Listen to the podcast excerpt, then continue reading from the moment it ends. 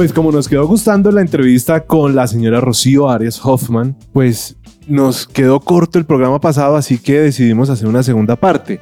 Y nos acompaña en mesa el combo, señoras y señores. Por segunda vez en los micrófonos de The Unbroken Project tenemos a Laura Flores. Hello, hello. y al señor Cristian Beltrán. Muchas gracias. Y como siempre, Diana Trujillo con nosotros. No podía perderme esta segunda parte con toda la riqueza cultural que tiene nuestra querida invitada. Y de literatura, y de periodismo, y de política, y mejor dicho, de todo un poco. Un salpicón, dice ella. Un salpicón. Sí, aquí todos quedamos mojados. Muy bien. Entonces, gracias por estar con nosotros. No se desconecten de esto que se llama The Unbroken Project.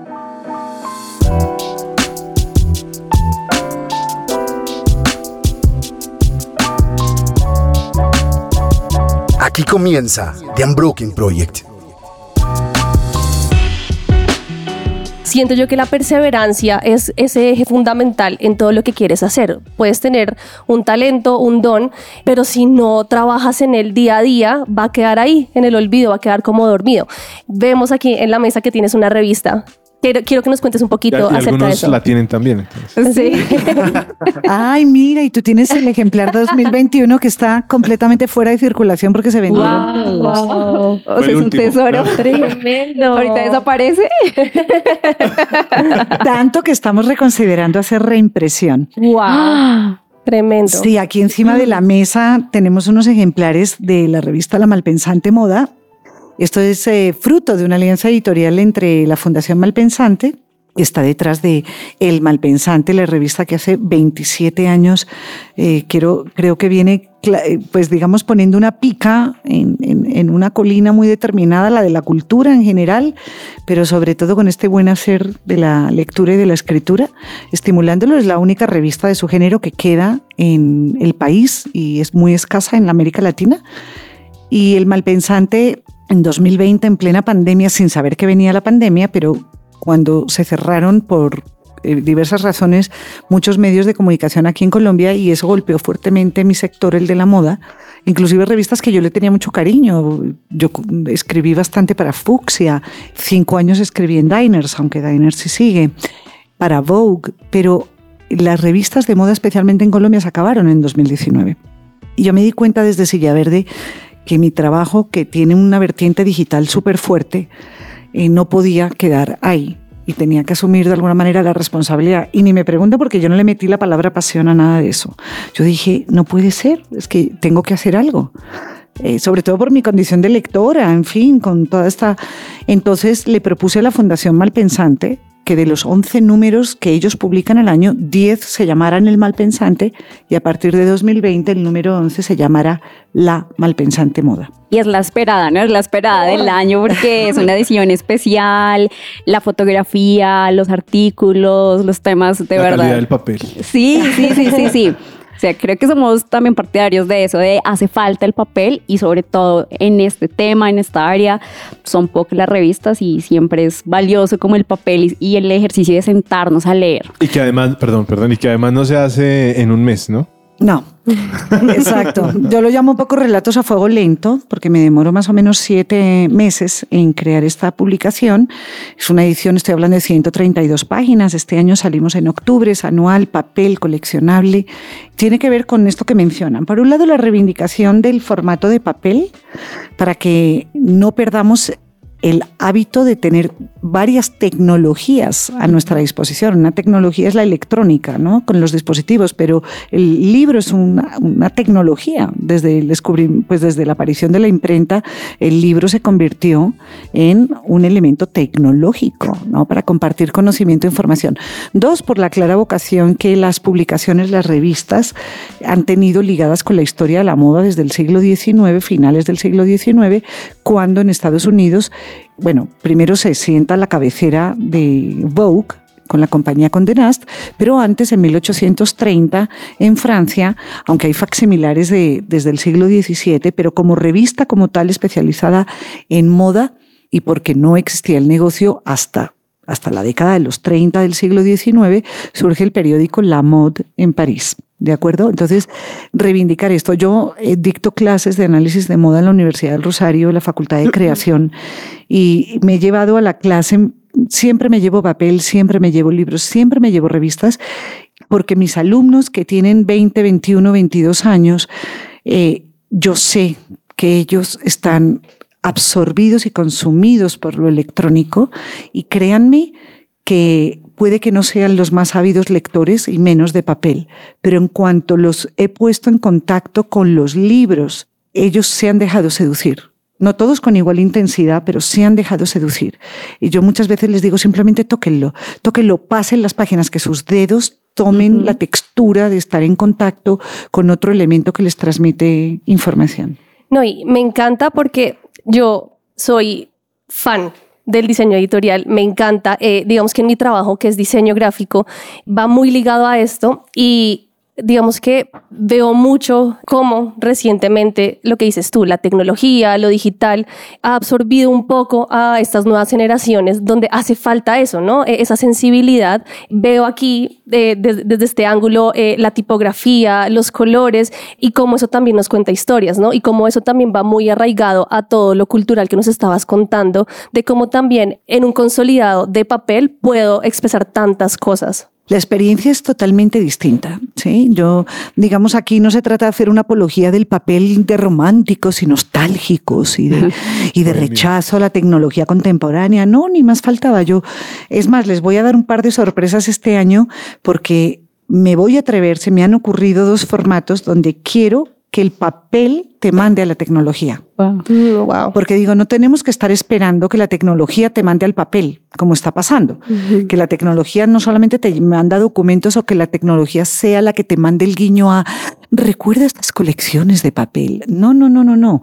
Vamos a hacer desde las páginas de papel, le vamos a decir a la tecnología, clic, ¿sí? Entonces, darle un poquito de, de su propia dieta a la tecnología y al mundo y al mundo al mundo de hoy. Pero fundamentalmente yo creo para, para redondear un poco la, la apuesta editorial por una revista hoy en día es que, miren, con Andrés Hoyos, el fundador de la revista El Malpensante, y que además es mi pareja, el padre de mis hijos, hemos atravesado, digamos, muchos desiertos en materia de gestión cultural. Entre ellos, él personalmente con la revista El Malpensante, pero ha mantenido, como les digo, todo esto 27 años. Hoy somos una fundación con un gobierno corporativo, es decir, no nos mandamos solos y nos debemos a la fundación, de manera que cuando yo presenté el proyecto La Malpensante Moda, pues tuve muchos cuestionamientos por delante que resolver con números, con proyecciones del sector de la moda que investigo, para garantizar o por lo menos justificar por qué es importante. Entonces quería concluir un poco y, y ponía el caso de esta gestión cultural, porque con Andrés nos inventamos los festivales malpensantes durante una época cinco años consecutivos en Bogotá para congregar a gente alrededor del pase bien, hable mal, que básicamente eran conversaciones multidisciplinares sobre los temas más variados que aborda con mucha gracia y perspicacia la cabecera editorial del Malpensante. Y nos dimos cuenta, me acuerdo que empezamos con 1.400 asistentes al gimnasio moderno en el año 2005 los primeros asistentes. Y terminamos con 41 mil y pico en el Colegio Anglo-Colombiano en la última edición, cinco años después. Y la gente me preguntaba, esto es un éxito, el festival, porque al principio nos decían, no, esos contenidos, la gente le va a parecer complicadísimo, intelectual. Y entonces a uno le toca respirar profundo y decir, como me había tocado cuando trabajé tantos años en televisión, y yo me aburrí de escuchar a muchas personas con mucho, digamos, mucha prestancia en el país decir que aquí a la audiencia le interesaban, eh, en esa época era la Fórmula 1, la, el fútbol y las viejas en pelota. ¿sí? Decía, desde el momento en que tengamos desprecio por la audiencia, solamente vamos a construir una sociedad cada vez más mediocre, más pobre. Pero si quienes trabajamos, por lo menos en el caso de los medios de comunicación, o que somos generadores de contenido, que estamos metidos en el sector cultural, si no creemos que podemos poner la vara alta, es porque desconfiamos en que la gente tenga la pértiga para subir. Entonces, la vara tiene que estar, a mi juicio, y lo intento aplicar en mi trabajo, no importa si haga un proyecto chiquito, mediano, grande, pero la vara tiene que estar arriba. Entonces, los festivales, cuando la gente se asombraba y yo les decía, si ven, aquí no estamos fletando aviones de Suiza, ni de Australia, ni de ningún lado. El público, aquí el 90% del público es colombiano. Eh, venían muchos en esa época de Venezuela, por eso digo que el, casi que el 90%. Pero teníamos un público fundamentalmente nacional. Y ese público, ¿qué pasa?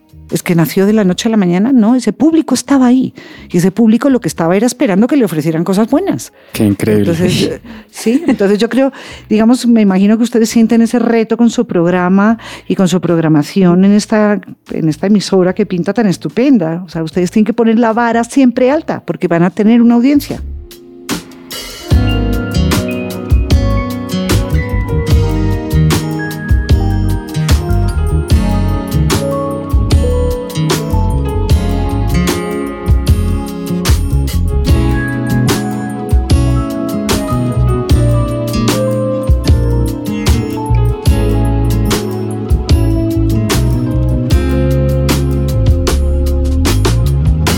Estás escuchando The Unbroken Project. Rocío, y hablando de varas altas, yo creo que parte de ese combustible hay dos palabras muy, muy representativas. Una es pasión, que la mencionabas ahorita, y la otra es legado. Cuando hablamos de pasión, ¿tú crees que, que es lo más importante para volver de esa pasión una forma de trabajo? Em, bien, pasión y legado y trabajo. Bueno, vamos a hacer de cuenta que vamos a, hacer un salpicón de frutas. ¿Sí? Entonces, me voy a remitir al salpicón porque un salpicón no es rico si la fruta no es fresca y no está bien elegida y no es variada. Entonces, creo que en el fondo de lo que se trata todo esto que estamos hablando es qué tipo de salpicón quieres hacer. Para empezar, que no lo puedes hacer con cualquier material. En el caso del salpicón, pues no es cualquier fruta. Pero siguiendo con esa analogía, un proyecto editorial como La Malpensante Moda o Conversaciones Bogotá Fashion Week, un espacio de conocimiento que dirigí tres años, Moda 360, que fue un programa de cinco años que hice para la Cámara de Comercio, poniendo sobre la mesa la formación para los emprendedores de moda en relación con la moda sostenible. El propio Moda Viva y el programa de moda y joyería que dirigí hasta 2022 en Artesanías de Colombia en fin, con cada uno de todos esos proyectos yo siempre me he ocupado de que lo que se reúna al interior de ellos sea de primera calidad. Los profesionales, ¿sí? las personas con las que te rodeas, hay que pensar mucho antes de hacer las cosas y antes de pensar pues toca, toca estudiar. Como me decía, miren, un tiempo que trabajé en Caracol Radio, que me llevé las mejores, de, mis mejores experiencias profesionales. Y me acuerdo que el, técnico que estaba siempre cuidándonos, ahí como este señor que está aquí detrás. Germán, saludo. es el que te cuida de verdad. Y yo me acuerdo que, que, que, en momentos muy delicados del programa Hoy por Hoy que hacíamos con Gustavo Gómez Córdoba, que siempre había temas álgidos, y él un día hizo una reflexión en voz alta que en realidad no se la estaba diciendo a nadie, pero yo la escuché. Él simplemente lo dijo de puro filósofo. Dijo, es que hay que tener la, lengua cableteada con el cerebro. Entonces, eso dicho así, en realidad tienes que depurarlo y tenía toda la razón el señor. O sea, hay que, hay que llegar a un punto de conexión, de, tienes que conectar. Entonces el salpicón no sale si tú no conectas, es decir, si tú no mezclas bien. Y para mezclar bien tienes que pensarte un poco cómo vas a mezclar y con qué ingredientes lo vas a hacer. ¿No? Entonces yo diría que, que, lo más importante, por lo menos eh, las tareas que me toca cometer, es que me dedico a pensar, le dedico bastante al pienso. Eh, el pienso y el pienso sucede no solamente porque te concentres con los codos encima de la mesa, porque a veces el pienso ocurre en lugares insospechados, de repente escuchando a una persona hablar, de repente caminando. Miren, eh, está esta novela preciosa de Walden, de Henry David Thoreau, el poeta norteamericano del siglo XIX, que viene de toda la estela y de la escuela humboldtiana, ¿verdad? Y darwinista, de la poesía naturalista de Goethe, de Schiller. Bueno, pues Thoreau en Estados Unidos, él inaugura un poco la, es el padre de la poesía naturalista y él tiene esta novela Walden que básicamente es una casa en el bosque que él arma con sus propias manos y donde se dedica a describir qué pasa cuando caminas. ¿Sí? Entonces, caminar es muy recomendable para pensar, para hacer las cosas bien. Lo de las personas que les decía, eh, armar equipos de trabajo me parece que es uno de los mayores desafíos, por lo menos yo lo siento así. Es lo más difícil, armar un muy buen equipo de trabajo, porque a veces sí, puedes juntar a gente maravillosa, pero no necesariamente son los adecuados para conformar ese equipo. Entonces, seleccionar bien a las personas que, con las que vas a trabajar. Y si además tienes que comandar la misión, Em, yo aprendí de mi vida corporativa, que fue maravillosa y he querido mucho todos los trabajos donde he estado, pero desde que soy independiente, mi apuesta siempre por un formato muy horizontal. A mí me gusta trabajar con la gente por metas. Entonces, eh, no me interesa si le dedican tres o seis horas. No me interesa si lo hacen sentados o de pie. No me interesa. No, trabajamos por metas y así como todos tenemos que cumplir porque si no, no llegamos a la meta colectiva. ¿sí? Entonces, esa horizontalidad creo que crea modelos de trabajo sostenibles y sobre todo emocionalmente estables. ¿Sí? Porque no hay nada más terrible, y yo lo viví en la vida corporativa, que tener equipos de trabajo donde la verticalidad puede maltratar mucho a la persona que está en la posición más vulnerable. ¿Sí? Y no por, necesariamente porque haya maltrato laboral. Puede haber un gran ambiente de trabajo, pero la persona que está más vulnerable eh, va a sentir la verticalidad siempre como si fuera una pisonadora. ¿Cierto? Entonces yo creo que hay que pensar mucho esos métodos, esas convivencias. Ahorita que se habla tanto de reforma laboral, a mí me aterra porque eh, nadie habla del ambiente laboral, de cómo queremos, una, cómo queremos ser una sociedad en términos de trabajo qué tipo de ambiente laboral queremos lograr y no con unos estándares arcaicos de otra época. Estamos hablando de una época, la de hoy, donde las personas son un poquito más plásticas, tienen acceso a mayor capacidad multitarea porque tienen más herramientas, más elementos y más autonomía, pero no necesariamente tienen la misma formación y no necesariamente les permiten tiempo para disciplinarse. bueno, un poco hablando de ser mamá y, y aparte, pues de tener tantos hijos, porque muchos de los que han aprendido también se convierten de alguna manera en hijos. Qué bonito. ¿Qué tan importante es el legado? O sea, ahora que ya tus hijos son adolescentes y empiezan a acompañarte a tus andadurías, ¿qué tan importante es verlos a ellos en ese entorno, obviamente esperando que ellos sean lo que ellos quieren ser, pero qué tan importante es, por ejemplo, el legado que dejan los artesanos a las futuras generaciones, el legado que, nosotros también podríamos dejar a nuestros oyentes al escucharnos a través de estos micrófonos. Increíble ese tema, ¿sabes? Y en ese tema yo no lo había pensado bien hasta que no trabajé con Artesanías de Colombia. Eh, de la mano de Ana María Fríes, gerente general desde, desde 2015 hasta 2022. El trabajo con las comunidades artesanas y el trabajo en artesanías de Colombia desde lo institucional me pusieron esa palabra del legado en un neón delante, o tejido, o bordado, en fin, como lo quieran ver, pero eh, puso ese tema sobre la mesa.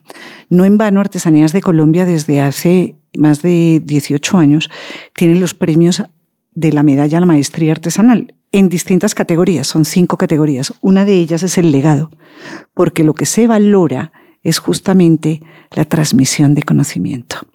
Como los grandes maestros, el maestro artesano en la categoría legado es aquel que ha dejado el conocimiento instalado en una comunidad, en un núcleo que va a proteger, en el caso de la artesanía, el patrimonio cultural del país que se manifiesta a través de oficios, técnicas y, y cuidado de materias primas pero trasladado esa noción de legado al trabajo, ¿verdad? A, lo que intentamos hacer todos en el día a día, es una palabra muy mayúscula, pero creo que tiene que ver con un, yo lo relacionaría de pronto con la conciencia, ¿sí? Es decir, conciencia es tener, ser consciente, consciente de lo que estás haciendo, porque eh, podemos meter la pata y todos, digamos, vivimos embarrándola de a poquitos, ¿no? Pero digamos, intentar que eh, los errores se conviertan, eh, digamos, en, momentos óptimos muy rápidamente. No dejar que el error persista, corregir a tiempo. Eh, no quedarse, por ejemplo, obcecado en una sola posición, ser plástico para absorber otras realidades y para incorporarlas, porque el legado finalmente tiene que ver con la capacidad que tenemos las personas para convivir con los demás. No existe legado en singular, ¿cierto? El legado implica la pluralidad, lo colectivo. De eso saben mucho los artesanos. Yo digo muchas veces en este país que nos encantan los, los superasesores en, en materias ahí sí internacionales, por volver al tema de la condición de, de, de extranjería. Eh, pero creo que, fíjate, en Colombia yo sí hago esta reflexión. Materias muy puntuales, porque obviamente no, no lo voy a ampliar a todos los campos, pero materias, por ejemplo, sobre sostenibilidad aplicada al ecosistema moda. Cómo mejorar procesos, cómo pensar de manera más inteligente, cómo no desaprovechar recursos, cómo hacer remanufactura, cómo no crear impactos negativos de huella ambiental, cómo mejorar relaciones interpersonales en el trabajo colectivo. Tendríamos que mirar a los artesanos y a las artesanas, tanto los urbanos como los rurales como los indígenas, porque tienen, y sobre todo ahí sí en el aspecto, digamos, en, el, en, la población indígena, hay arraigada un, una, una fortaleza en lo colectivo que nosotros desconocemos.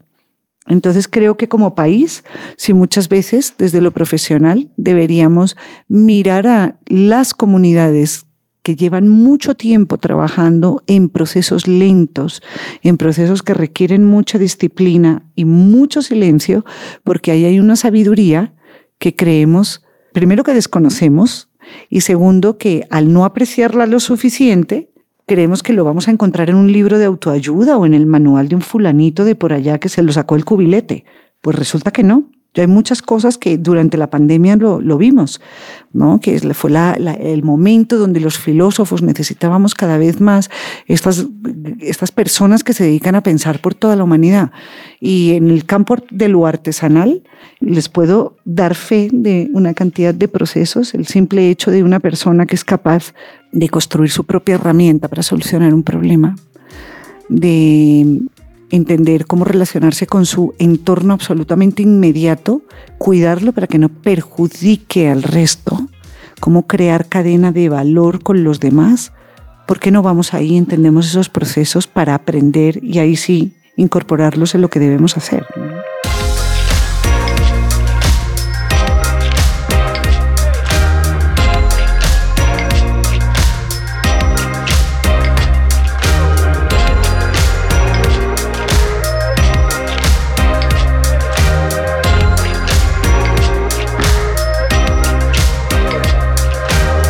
Sigues en The Unbroken Project.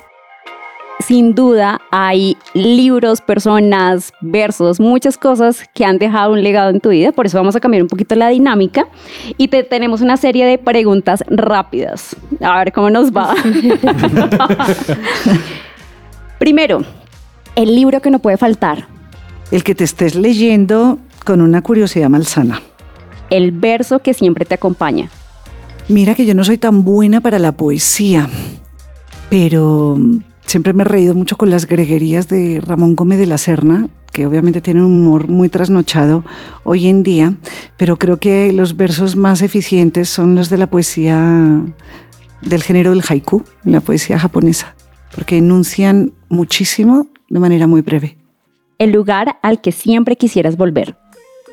Al de la tranquilidad, al estar tranquilo. Hay unos autores fabulosos argentinos que crearon la famosa guía de lugares imaginarios. Y en la guía de lugares imaginarios, porque a mí eh, tengo esa debilidad, en algún momento de mi vida varias personas cercanas hasta se pusieron bravas conmigo porque me decían que yo vivía demasiado literaria mi vida. Pero quizá es no poder no hacerlo de otra manera, pero mi cartografía mental está anclada a la guía de lugares imaginarios y ahí la isla de la tranquilidad es donde quisiera siempre estar. La persona con la que siempre te gusta conversar.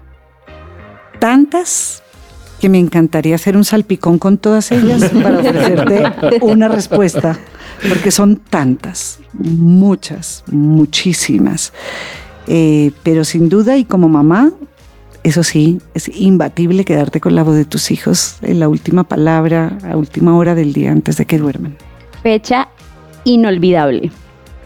En este momento la, la- no la voy a pronunciar porque como está ligada con algo un poco traumático, eh, eh, no me gusta sugestionarme y yo soy de mirar para adelante.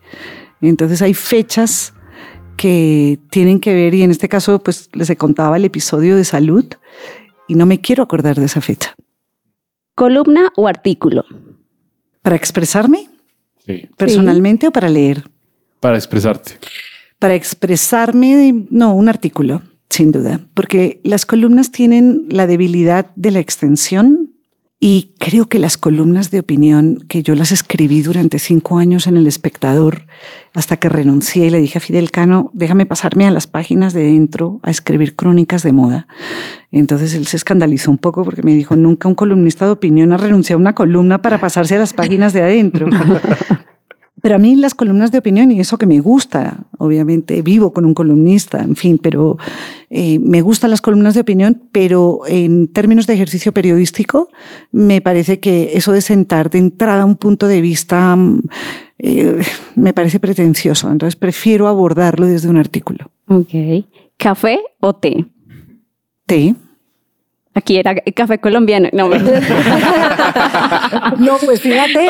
bueno, muy bueno, porque eh, lo más colombiano que tengo es que no tomo, no tomo café, pero pregúntame por el resto, porque eh, solo de harinas, por ejemplo, que no como harinas, pero como solamente arepas, porque la única harina que como es la harina de maíz. Maravilloso, muy buen gusto. Sí, perfecto.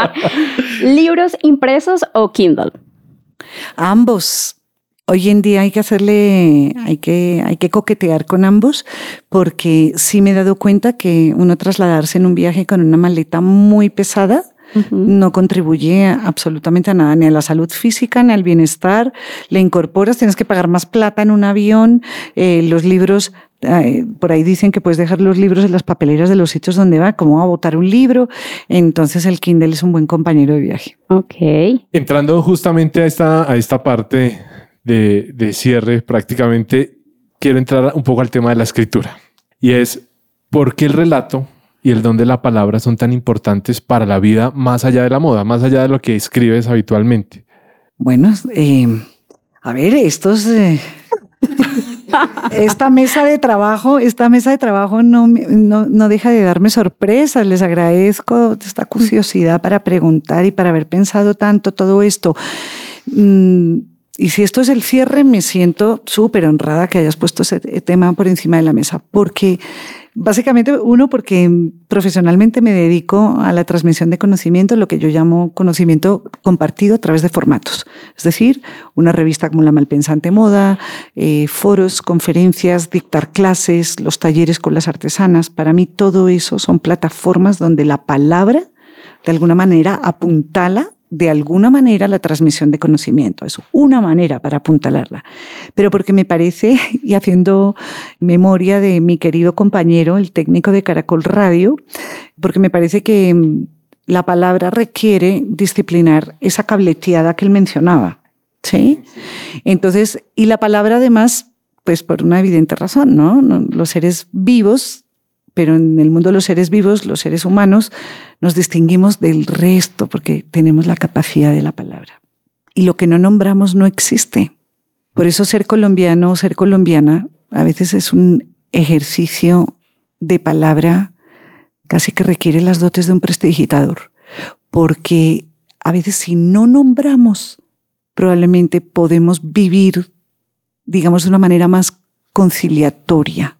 Porque miren esta época tan difícil que estamos viviendo ahora, independientemente del gusto y la decisión política que tenga cada uno. Pero el hecho que las personas en un ambiente de polarización quieran nombrar todo lo innombrable y utilizando un vocabulario que normalmente contiene un nivel de agresión muy fuerte, estamos destruyendo entre todos. ¿Sí? El hecho de que yo me cuide para no hacer eso no significa que no sea parte de, porque de alguna manera contribuyo cuando lo estoy leyendo. Entonces me parece que la palabra debería ser casi que una materia obligatoria en el pensum de educación de nuestros hijos para crear una sociedad diferente. ¿Cómo vamos a hacer uso de la palabra? ¿Y para qué? ¿Qué vamos a nombrar? Y cuando no nombramos, ¿por qué lo hacemos? Porque puede ser una decisión incluso de salud mental. No nombrar puede ayudarnos a la salud mental. No nombrar no significa ignorar. No nombrar de pronto significa respetar. Y, y por contra, porque todo es una paradoja en la vida, al nombrar podemos contribuir a la salud mental. Si nombrando hacemos un ejercicio de apuesta colectiva por un ambiente de paz, digamos, ¿no? Porque yo creo que necesitamos pacificarnos y la palabra es una herramienta absolutamente fundamental. Y hoy en día simplemente está siendo, es como un tronco que está siendo astillado y las astillas están volando por todo lado. Entonces tenemos que tener muchísimo cuidado. Yo creo que el trabajo que ustedes hacen en la emisora les comparto como ex colega pues de estos micrófonos de mucho tiempo, cuando uno tiene la posibilidad de hablar ante un micrófono, uno tiene una responsabilidad gigantesca y no se le puede a uno olvidar. Y aquí ustedes están haciendo seguramente una labor muy importante para nombrar, para transmitir de una determinada manera. Y esas son las elecciones que uno tiene que hacer todos los días, cada minuto. Eso no es la decisión de, ¿qué voy a hacer? ¿Cuál va a ser mi próximo emprendimiento? Yo cómo me imagino aquí a 10 años. No, es en este minuto que tienes que tomar una decisión de cómo vas a reaccionar y qué vas a decir y cómo te vas a relacionar con el otro, cómo lo haces. Tómate ese reto, ¿cierto? Wow. Tremendo, ¿no? Quisiéramos seguir aquí hablando horas y horas porque la verdad solo impartes sabiduría, pero, pero bueno, ya justamente Germán que nos, que nos cuida, ya me está diciendo, cuídeme el tiempo.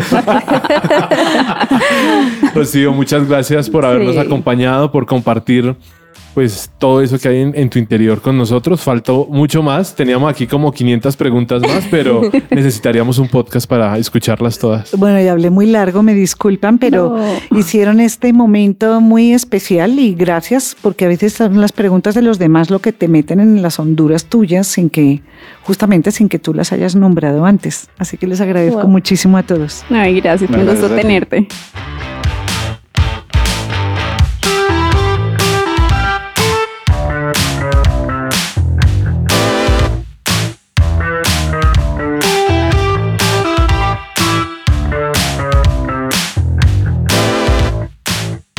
Impresionante todo lo que pudimos aprender hoy.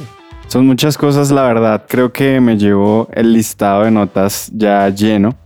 Em, especialmente eso que ella mencionaba acerca de la palabra, de cómo realmente nosotros debemos ser intencionales y no pensar simplemente a la ligera en un futuro, sino como hoy, en este momento, ya. Yo tengo que ser consciente de cómo uso esa palabra, qué digo y qué no digo. La verdad creo que fue impresionante. Em, me, quedó mucho esta parte de transmitir el conocimiento y cómo ese, precisamente, esa precisa transmisión de conocimiento, eh, digamos que se traduce en un legado. Entonces también me pone mucho a pensar en qué voy a transmitir yo y cuál va a ser mi legado. Y yo creo que lo que nos deja Rocío hoy con todo lo que nos habló fue un salpicón de fruta fresca y fruta fresca es recoger todo y unirlo para hacer que Colombia tenga una narrativa diferente. El visibilizar a las personas y no solamente verlas como, como personas y ya, sino como parte del proceso que ella también nos contaba. Entonces es una riqueza muy valiosa. Me uno un poco a lo que dijo Chris, porque todo lo que ustedes han mencionado está muy relacionado con la palabra. Y justamente, si vemos, lo primero que Dios hizo en la Biblia fue lanzar una palabra, ¿no? Como Dios dijo, fue hecho. Y a veces le quitamos o le restamos importancia a lo que decimos, pero las cosas no existen si no son nombradas. Y entonces debemos cuidar nuestras palabras, debemos cuidar lo que decimos. Y a veces, a veces las palabras son como cuando uno riega una planta, que estoy regando en la vida de otras personas. Hoy aprendimos mucho, aprendimos a valorar nuestro país y de hecho una de las preguntas que yo hice que estuvo tal vez mal, mal postulada fue porque a veces despreciamos lo nuestro y es que es algo como que se percibe generalizado, pero no es así. Yo tengo una ruana, por ejemplo, y eso también hace parte de ser Colombia y cuando claro, no somos tal vez como los mexicanos que dicen, no, es que en México somos los mejores y no sé qué, gracias a todos los mexicanos que nos escuchan, creemos también eso, pero eh, pues nosotros como colombianos también amamos lo nuestro y muchos tenemos raíces que nos encantan, ¿no? Eh, por ejemplo, yo o mi familia viene de Boyacá y amo ir a Boyacá y usar mi ruana con orgullo. Y supongo que así los costeños como la familia de Diana, pero... Sin más rolos. pero el punto es ese, o sea, el punto es debemos sembrar buenas palabras, debemos hacer lo que hizo Dios. Dijo, sea la luz y fue hecha. Y nuestra palabra de, o sea, nuestras palabras deben representar a quien nosotros representamos, que es a Dios. Entonces, dice la Biblia que sus conversaciones sean agradables y debemos enfocarnos y, y buscar eso, o sea, que ir contracorriente y no hacer lo que todo el mundo hace, de rajar y criticar y, y- y renegar, sino sembrar vida a través de nuestras palabras. Entonces, esa es la invitación del día de hoy. Esto fue The The Unbroken Unbroken Project. Project. Ay, no, ese corito está genial.